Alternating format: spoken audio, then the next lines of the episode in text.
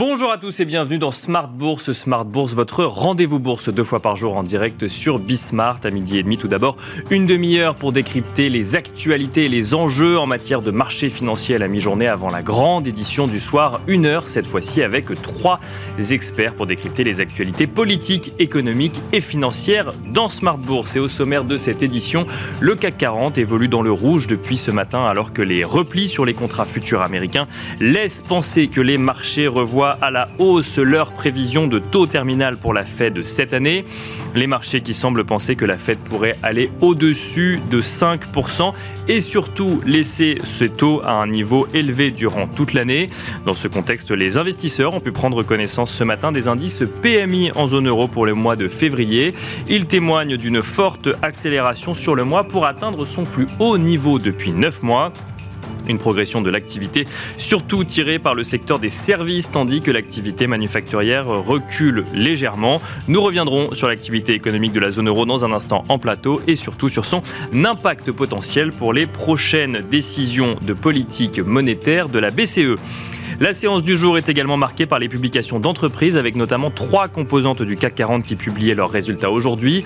On notera tout d'abord la belle performance d'Engie qui affiche une forte progression de ses résultats en 2022, portée notamment par la hausse des prix de l'énergie.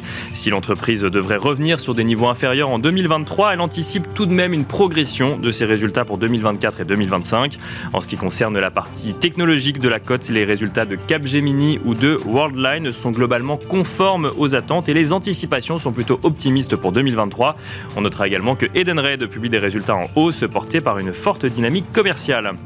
Et enfin, nous évoquerons en plateau la dichotomie qu'il peut exister aujourd'hui entre la volonté d'atteindre la neutralité carbone pour les entreprises, portée notamment par les exigences des financiers, et de l'autre, l'impact que cela peut avoir à court terme sur la performance financière des entreprises.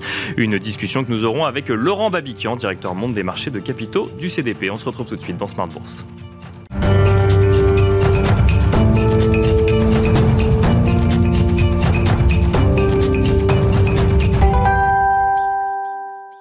Et pour commencer cette édition de la mi-journée dans Smart Bourse, nous avons le plaisir de retrouver au téléphone Bastien Dru, responsable de la gestion et de la recherche économique de CPRAM. Bonjour Bastien Dru. Bienvenue dans Smart Bourse. Merci de nous accompagner euh, à la mi-journée. On va euh, tout de suite tenter de décrypter ensemble les statistiques du jour. On a découvert ce matin euh, la publication du PMI, de l'indice PMI en zone euro, donc PMI composite global, qui ressort à 52,3 points pour le mois de février contre 50,3 points en janvier. La période d'expansion, enfin, le niveau d'expansion était déjà atteint pour le mois de janvier. On constate une forte accélération pour le mois de février. Que nous disent, Bastien, PMI, que nous disent-ils de la résistance de l'activité économique en zone euro? Ben, on a plutôt une amélioration, hein, ces enquêtes euh, PMI, euh, donc qui ont été publiées ce matin pour la zone euro, mais aussi pour euh, pour le, le Royaume-Uni. Euh, si, si on regarde le, le, le, PMI composite, vous venez de le dire, il est remonté à 52,3. En fait, c'est le plus haut niveau depuis mai 2022. Hein. Mai 2022, c'était quelques semaines après l'invasion de l'Ukraine par la Russie, puis le déclenchement de finalement de, de, la crise énergétique, en tout cas l'exacerbation de la crise énergétique qu'a connue l'Europe depuis, euh, depuis l'année dernière. cette amélioration, elle est vraiment centrée sur les services. Euh, qui vont clairement accélérer euh, alors qu'on voit que les, les PMI manufacturiers, eux, se sont plutôt détériorés. Ils restent en, en zone de contraction pour le huitième mois consécutif, hein, les PMI manufacturiers. Donc on a une vraie dichotomie entre l'industrie qui souffre encore de la crise énergétique et les services où on voit clairement du mieux dans, dans ces enquêtes. Maintenant, euh, même si c'est vrai que ça va mieux, euh, la situation est loin d'être rose en zone euro, euh, parce qu'un PMI composite à 52, c'est cohérent avec une croissance du PIB qui est assez faible malgré tout. Puis si on regarde les autres statistiques qui étaient publiées ce matin, il y avait aussi les chiffres d'immatriculation en Europe c'est un chiffre qui est intéressant parce que ça permet de, de voir euh, que la situation n'est pas du tout euh, standard. Euh, et bien ça s'améliore un, petit peu, mais il y a eu quand même 30% d'immatriculation de moins en 2022 par rapport à 2019, qui était la dernière année civile pleine avant le Covid. Et ça montre que la situation actuelle est encore très loin d'être normale et que ça prendra du temps justement pour qu'on pour qu'on ait une sorte de normalisation des choses dans l'économie européenne. Pour autant, Bastien Dru, est-ce qu'on peut voir dans ces, dans ces PMI une résistance de la demande, en tout cas, alors qu'on reste sur, dans un contexte inflationniste sur le sol européen?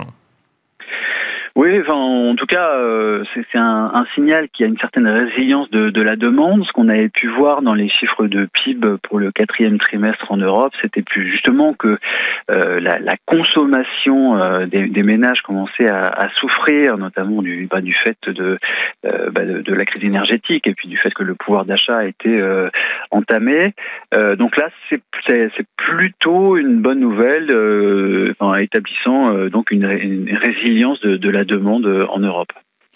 Les marchés financiers, Bastien Dru, regardent de, très près hein, euh, les, décisions euh, de politique monétaire de Banque centrale, si on reste sur le sol européen dans un premier temps. Est-ce que cette résistance de l'activité, alors effectivement, qui n'est pas forcément confirmée par tous les chiffres actuellement, mais que l'on voit quand même dans ces indices PMI, peut avoir un impact sur l'inflation ou les décisions de politique monétaire de la BCE euh, ça, peut, tout à fait avoir un impact. Donc là, ça va plutôt dans, le sens euh, d'une résilience de l'économie, et puis donc ça peut euh, libérer finalement des capacités d'action pour la Banque centrale européenne, parce que si au contraire il y avait eu un effondrement des enquêtes PMI, la, BCE aurait pu douter finalement dans, son mouvement de resserrement monétaire.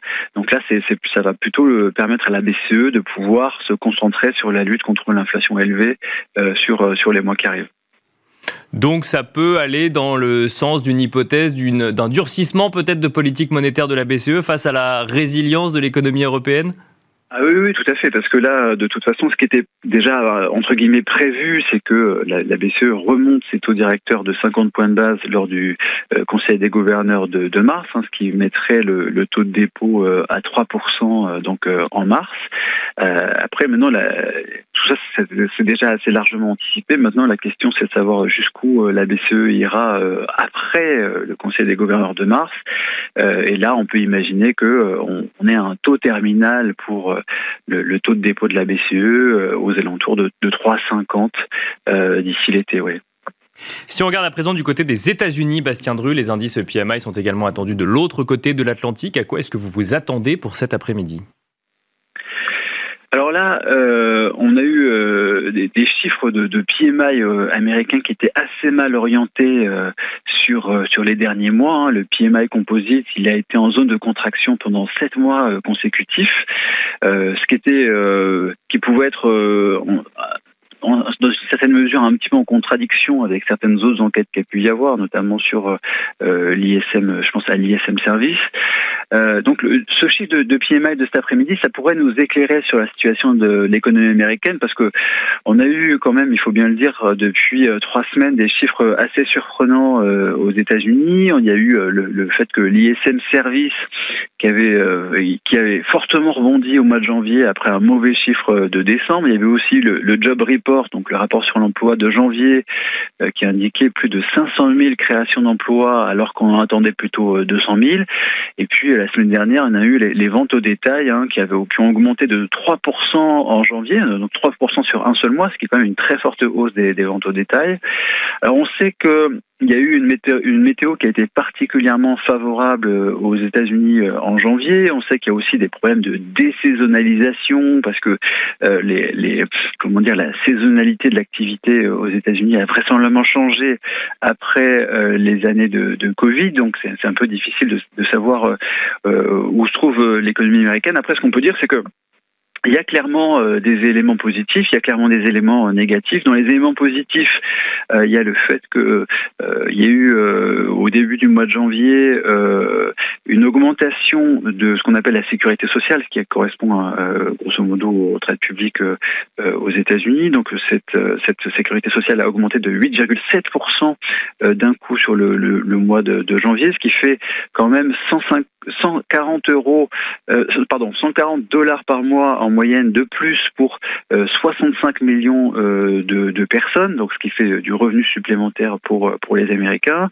Après, dans les éléments négatifs, on peut penser par exemple, aux conditions de crédit.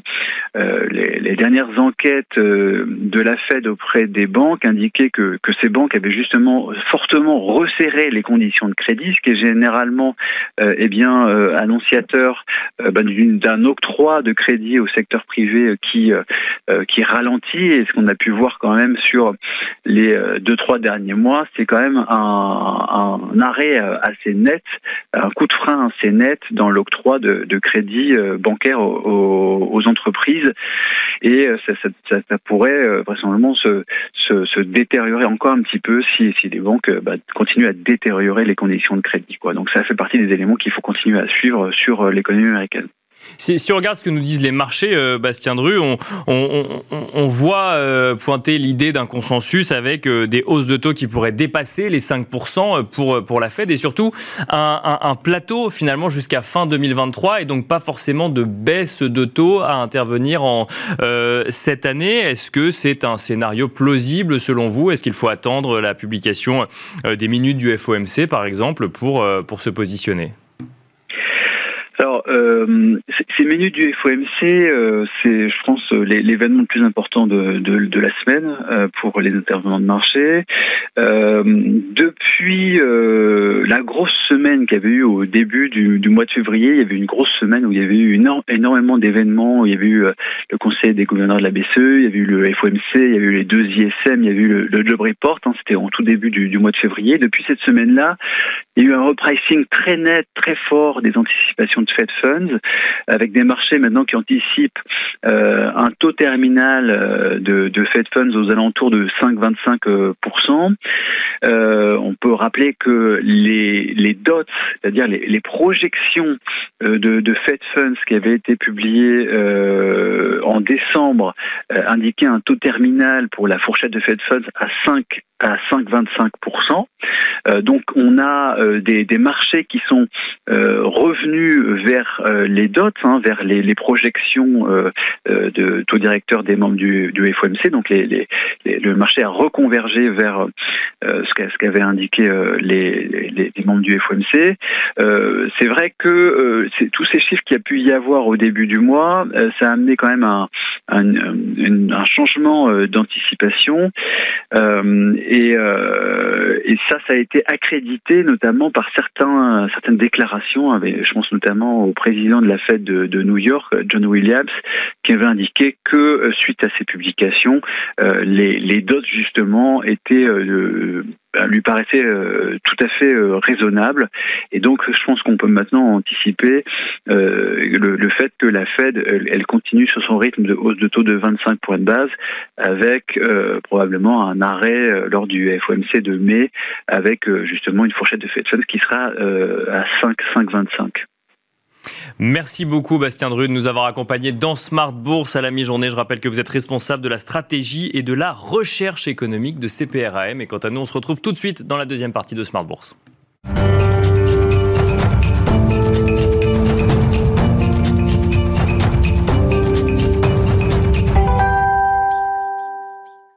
Et c'est parti pour la deuxième partie de Smart Bourse. Nous allons à présent nous poser la question de la neutralité carbone mise en regard de la performance financière des entreprises. Un sujet que nous allons aborder avec Laurent Babiquian qui nous accompagne donc sur le plateau de Smart Bourse. Bonjour Laurent Babiquian. Bonjour Nicolas.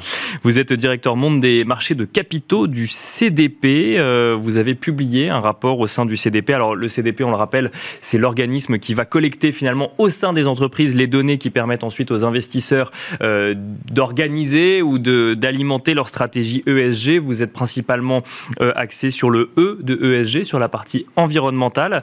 Euh, et vous avez publié un rapport au sein du CDP, un rapport avec Oliver Wyman, donc un rapport qui s'intitule qui Stepping Up. Et ce rapport montre notamment que entre les, intentions de réduction d'émissions carbone euh, donc euh, affichées par les entreprises et les stratégies effectives, il existe aujourd'hui euh, un, fossé, on peut le dire finalement, dans les entreprises interrogées.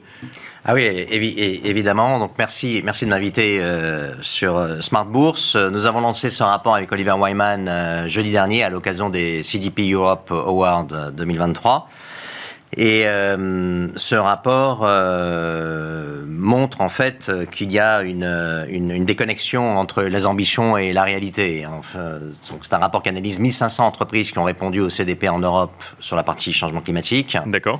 Et euh, sur, bien que 50% d'entre elles disent qu'elles ont mis en place un plan de transition, on a fait une étude rentrant dans le détail pour voir euh, si vraiment euh, ce qui était dit euh, était fait. Et c'est là qu'on se rend compte. Alors je ne sais pas si on a le graphique. Alors on a un premier graphique effectivement qui montre, voilà, effectivement le, la, réalité de ce que vous avez pu constater. Absolument. Alors ce graphique, il est un petit peu, il est, il est, il est très étonnant parce que même si on a 50% des entreprises qui disent qu'elles ont un plan de transition, quand on creuse, on regarde que, on voit qu'il n'y a que 5% des entreprises qui sont à la fois alignées sur 1,5 degré, essentiellement à travers les science-based targets, donc scope 1, scope 2, scope 3 alignés sur 1,5 degré. D'accord. Et en même temps répondent à au moins deux tiers des 21 questions nécessaires pour avoir un plan de transition crédible.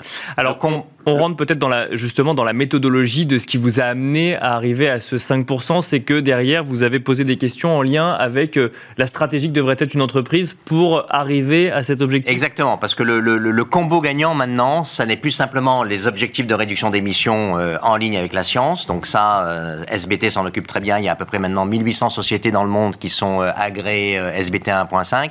Mais c'est de voir comment les entreprises vont y arriver. C'est ce qu'on appelle un plan de transition qui recouvre des questions liées à la gouvernance, liées au planning financier, liées à la stratégie de développement euh, produit, liées au calcul des métriques, liées à l'engagement avec euh, la chaîne de valeur et notamment les suppliers. Donc il y a 21 critères que le CDP euh, a mis en avant. Et quand on regarde dans les réponses au questionnaire changement climatique du, du CDP, sur les 1500 sociétés, il n'y en a que 5% qui répondent à au moins deux tiers de ces 21 questions. Et ça, veut dire quoi ça, ça veut dire que les stratégies mises en place sont pas suffisamment efficientes, qu'on est plus aujourd'hui dans l'intention que dans euh, la planification? Comment est-ce que vous l'interprétez Ça veut dire, ça veut dire qu'il y, a beaucoup d'effets d'annonce et qu'il y a un retard à l'allumage et qu'il va falloir faire beaucoup plus euh, de mise en œuvre euh, opérationnelle dans l'entreprise. Hein. Ce, graphique montrait donc le carré en haut à droite et puis après les différentes, la différente répartition pour les autres sociétés. et donc, donc il faut faire beaucoup plus très très vite. La CSRD qui entre en jeu maintenant en 2024 va poser des questions justement sur le plan de transition. Est-ce que vous avez un plan de transition? Si oui, décrivez-le et donc va commencer à être demandé par la loi. Donc maintenant, il faut. Euh, c'est une première. C'est la première fois qu'il y avait un rapport, à ma connaissance, qui analysait à la fois les, les, métriques, les objectifs de réduction d'émissions euh, approuvés euh, en ligne avec la science et le plan de transition pour y arriver. Je pense qu'il n'y avait pas d'autre rapport qui a fait ça, donc c'est un premier, euh, de, premier rapport de ce genre. Et on va essayer de faire une évaluation maintenant chaque année pour voir si les, si les 5% deviennent 10, 15, 20, 50. Et de manière ultime, il faut que ce soit 100% des entreprises euh, qui, qui sont approuvées par la Science Based Target, qui est un plan de transition crédible pour arriver à cette, à cette target. Comment pourrait-on, Laurent Babiquian, accélérer finalement cette transition des entreprises aujourd'hui? Alors écoutez, euh, le plan de transition, c'est une pièce très importante. Il, faut il faudrait d'ailleurs que ce soit passé en mode résolution lors des assemblées générales des actionnaires pour que les actionnaires votent dessus. C'est ce qu'on appelle le Say on Climate. C'est encore beaucoup trop peu présent. Il faut vraiment accélérer ça. Il faut que ça devienne la norme. Mais je pense que la, la pièce fondamentale du puzzle qui va permettre à toutes les autres pièces de converger vers la net zéro économie, la neutralité carbone, mais aussi une économie régénérative, ça c'est très important, hein, l'économie régénérative, parce qu'il n'y a pas que le net zéro, il y a aussi tout ce qui est la régénération des sols, des, des écosystèmes, de la biodiversité, euh, si on veut vraiment permettre à nos enfants et petits-enfants de, de, vivre. Donc ça c'est une économie qui non seulement n'a pas d'impact négatif sur l'environnement, mais, qui en plus euh, y intègre un impact positif. Exactement, exactement. C'est récupérer les pertes qu'on a fait jusqu'à présent en considérant que la nature était gratuite et, euh, et, et ses ressources illimitées pour pouvoir remettre tout à l'équilibre et même faire plus que ça. Pour pouvoir, il, y a, il y a des il y a des dizaines de milliers d'insectes qui disparaissent, il y a des dizaines de milliers d'êtres vivants qui disparaissent, et il faut remettre ça euh, à travers la, régénération. Euh, le principal, la principale pièce du puzzle qui va permettre d'accélérer ça, c'est le prix du carbone. Et nous n'avons pas de prix du carbone. Ça fait 40 ans qu'on en parle, c'est mon dada, hein, le prix du carbone. Ça fait 40 ans qu'on en parle. Il faut un prix du carbone parce que le prix du carbone est quelque chose qui va permettre de, de, de donner un coût aux émissions et que chaque entité qui contribue aux émissions paye sa cote-part donc au monde collectif. Et on n'a pas de prix du carbone parce qu'on a des lobbies pétroliers et gaziers qui sont extrêmement puissants, qui sont très bien organisés. La précédente COP, il y avait 636 euh, observateurs agréés par euh, les Nations Unies pour venir à la COP qui, étaient des lobbyistes. Et on attendait dans le texte final quelque chose sur la sortie progressive du monde euh, du gaz et du pétrole. On ne l'a pas eu à la dernière minute probablement à cause de cette. Euh, ils ont été tellement bons observateurs qu'on n'a pas eu cette, cette, cette, cette partie que tout le monde attendait. Et la prochaine COP va être pilotée et dirigée par le président de euh, l'entreprise nationale d'hydrocarbures euh, des Émirats arabes unis. Donc c'est une vaste plaisanterie, c'est quelque chose qui est totalement indécent. Je ne comprends pas comment il n'y ait pas de, de, de, de, mouvement politique pour se pour s'offusquer et dire d'empêcher ça. On ne peut pas faire une COP avec un patron de la COP qui soit lui-même patron d'une boîte de pétrole. C'est totalement fou. Parce que l'idée, c'est de dire euh, si l'émission de carbone coûte à l'entreprise, on émettra moins, c'est ça? Ben oui, c'est-à-dire que vous, si vous, mettez ça dans le, si vous avez un prix du carbone, vous allez l'intégrer dans vos cash flows futurs, hein, et ça va avoir un autre impact à la bourse. Parce qu'on payerait quoi Une sorte de taxe finalement sur l'émission oui, C'est ça, ce sera une taxe qui sera payée, qui sera collectée par l'État, et l'État va dépenser cet argent pour faire des infrastructures, pour faire du renouvelable, pour faire tout ce qu'il faut euh, de la nouvelle type d'agriculture. On parle de trillions chaque année à dépenser euh, pour faire euh, la net zéro économie. Il va bien falloir le prendre quelque part. Donc cette taxe serait récoltée par l'État, et il y avait une excellente étude qui avait été faite euh, à l'époque par un, asset manager hollandais, Campen, que j'utilise souvent comme exemple, qui disait que si on appliquait une taxe de 150 dollars la tonne à toutes les émissions de carbone des entreprises cotées à la bourse, toutes choses étant égales par ailleurs, on aurait une baisse des cours boursiers de moins 41%. Parce que ça viendrait grignoter la performance financière Exactement, de c'est les, cash flow futurs de l'entreprise. Absolument. Le numérateur du discounted cash flow model. Et donc, c'est très, très simple. Et donc, c'est pour ça que les lobbies n'en veulent pas parce que ça détruit la shareholder value. Et on ne peut pas continuer dans un monde comme ça, si vous voulez. Il y a, il y a très peu de personnes qui lobbyent contre ça, alors qu'on est tous concernés. On le sait très bien, on ne fait rien. Donc il faudrait probablement sortir cette négociation euh, et la mettre au niveau des, de l'OCDE, euh, qui sera probablement plus efficace. Donc ne pas traiter le sujet dans les COP, mais plutôt à l'OCDE. Oui, alors peut-être euh, peut en parler au niveau des accords internationaux, mais traiter effectivement un, un deal au niveau, au niveau de l'OCDE, puisque c'est l'OCDE qui a été capable de mettre un, un taux minimum de profit pour les entreprises de 15%, justement pour éviter l'évasion fiscale et autres. Donc ils ont été successful pour faire ça. Il faut probablement qu'ils s'attellent et qu'ils prennent cette problématique à bras le corps. Je sais qu'il y a un working group d'ailleurs sur le prix du carbone à l'OCDE, mais il faut faire très très vite parce que ce principal outil n'est pas utilisé alors qu'il permettrait de, de, clarifier et de, et, et de, nous sauver en fait en, en amont. Et, si, euh, si je pousse le trait, euh, il faut aussi euh, maintenant commencer à envisager, en plus du coup des externalités négatives, il faut envisager deux autres choses. Donc j'avais apporté un, un, graphique, je ne sais pas si on peut le montrer. Un, un fameux triptyque, oui, un triptyque le, le, triptyque salvateur qui va permettre de nous aider à faire net zéro et une économie régénérative, c'est d'avoir à la fois le coût des externalités négatives, mais aussi un standard de reporting en mode double matérialité. C'est ce que l'Europe va commencer à faire à travers la CSRD à partir de 2024. Euh, et en plus, une comptabilité multicapital ou triple capital, ce qu'on appelle True Cost Accounting. Si on a ces trois euh, éléments, on va pouvoir convertir la mesure de l'impact en, en numéraire, en dollars, en euros, pour permettre aux investisseurs de calculer euh, l'impact et le return on impact, et finalement de rajouter au return on equity traditionnel la notion de return on impact. On ne pourra pas faire la net zéro économie et l'économie régénérative si on n'a pas cette manière de calculer l'impact et de le mesurer et de venir l'ajouter au return on equity pour pouvoir avoir une version une vision globale d'un investissement en capital. Mais ça veut dire quoi? Ça veut dire que l'impact environnemental d'une entreprise sera quantifié dans un compte de résultat ou un bilan? Absolument, absolument. C'est l'objectif de la comptabilité triple capital et, des standards de reporting ESG. Ça va dire qu'est-ce c'est quoi mon impact? Et ensuite comment je l'intègre dans un compte de résultat, comment je l'intègre dans un bilan?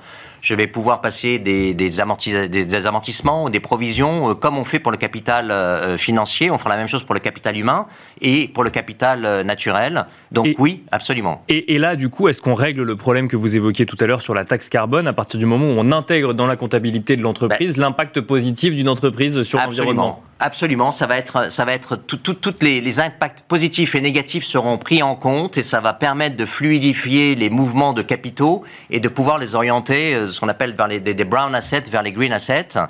Et je pense Alors, dernier étage euh, de, ce qu'il faut faire pour transformer vraiment de manière euh, systémique notre modèle, euh, il faut que la responsabilité fiduciaire des, des, investisseurs change. Ça ne peut plus être je maximise la performance à long terme de mes clients, performance financière à long terme de mes quand je suis un investisseur, mais ça doit être plutôt quelque chose autour de je maximise l'impact de mes clients sur la société des hommes et des femmes et sur la nature à court, moyen et long terme. Et si on a cette euh, responsabilité fiduciaire, fiduciary en anglais, qui change, ça permet au, ce triangle de se mettre en, place et ça permet en fait euh, bah, d'aller euh, d'accélérer pour aller vers la transition et, l'économie régénérative. Mais alors une, question presque philosophique, c'est est-ce que c'est plausible vis-à-vis -vis des clients de leur dire bah mettez votre performance bah. financière de côté et regardons ensemble bah, l'impact que vous aurez sur l'environnement. Eh bien, écoutez, c'est tout un, c'est tout un, c'est tout un chamboulement systémique et il faut en parler de plus en plus hein, de parce que le, le, le, système actuel, le néolibéralisme, ne permettra pas en tel, en tant que tel, un business as usual, de faire cet objectif. Donc il faudra aussi, il y a des gens maintenant qui sont par exemple dans des banques mutualistes ou au crédit coopératif, euh, des banques qui offrent un return on equity nettement inférieur au, à ceux aux 12 à 15% demandés par le marché. Je crois que dans le monde mutualiste, le return on equity des, des, des, des sociétaires, c'est entre 5 et 7%. Donc ça permet de financer des produits beaucoup moins ambitieux au niveau globaux, au niveau global, hmm. mais probablement plus local et dont l'impact est plus fort. Donc je pourrais avoir une baisse, de, mon return on equity est plus bas, hein, puisque je passe de 12 à 7%, mais si j'augmente mon return on impact, alors finalement, au niveau global, je, pourrais avoir les 12-15% initiaux, voire même peut-être plus. Et d'ailleurs, ce que je souhaiterais euh, dire, c'est que je pense que les entreprises qui sont en avance sur la transition vont certainement faire beaucoup plus de profits et beau, prendre beaucoup plus de parts de marché euh, là très vite, hein, puisque puisque puisqu'elles seront, euh, elles auront internalisé euh, ces chocs, notamment d'externalités négatives, et elles seront prêtes quand la régulation viendra. Et ce sont, elles changent de manière parce que la régulation viendra en 2024. Se transformer aujourd'hui, finalement, c'est anticiper les contraintes de demain. C'est ça? Exactement. Et les leaders internalisent de facto aujourd'hui le coût des externalités négatives. On parle du, du, coût du carbone, mais il n'y a pas que le coût du carbone. Il y a le coût de l'eau, le coût de la biodiversité. Tout ça, il va falloir s'empiler maintenant. Et les gens, les entreprises qui ont compris ça sont des entreprises qui auront probablement euh, beaucoup plus de parts de marché, beaucoup plus de profitabilité dans, le, dans, le, dans un avenir euh, très proche. Et qui auront transformé du coup le risque extra-financier en maîtrise du risque financier, c'est ce qu'il faut comprendre? Exactement, exactement. Et ils auront un impact positif et ça permettra d'avoir non seulement un return on equity euh, qui euh, se maintiennent, mais d'avoir un return on impact qui augmente. Donc finalement, peut-être d'être au-dessus des 15% quand je fais la somme des deux, peut-être à 15, 20%.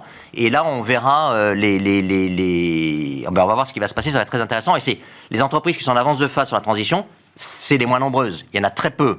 La majorité du PAC n'a pas encore pris le train de la transition. Et ceux-là vont prendre de plein fouet les coûts de la transition et ne pourront probablement pas les les, données aux clients finaux euh, parce qu'il y a une baisse du pouvoir d'achat et des choses comme ça. Merci beaucoup Laurent. Merci à vous, ravi d'être là. Merci d'être venu sur le plateau de Smart Bourse à la mi-journée. Je rappelle que vous êtes directeur monde des marchés de capitaux du CDP. Merci à vous également de nous avoir suivis. Je vous rappelle que vous pouvez retrouver cette émission en replay sur bismart.fr mais aussi sous format podcast sur toutes les plateformes de podcast et on se retrouve ce soir à 17h sur Bismart.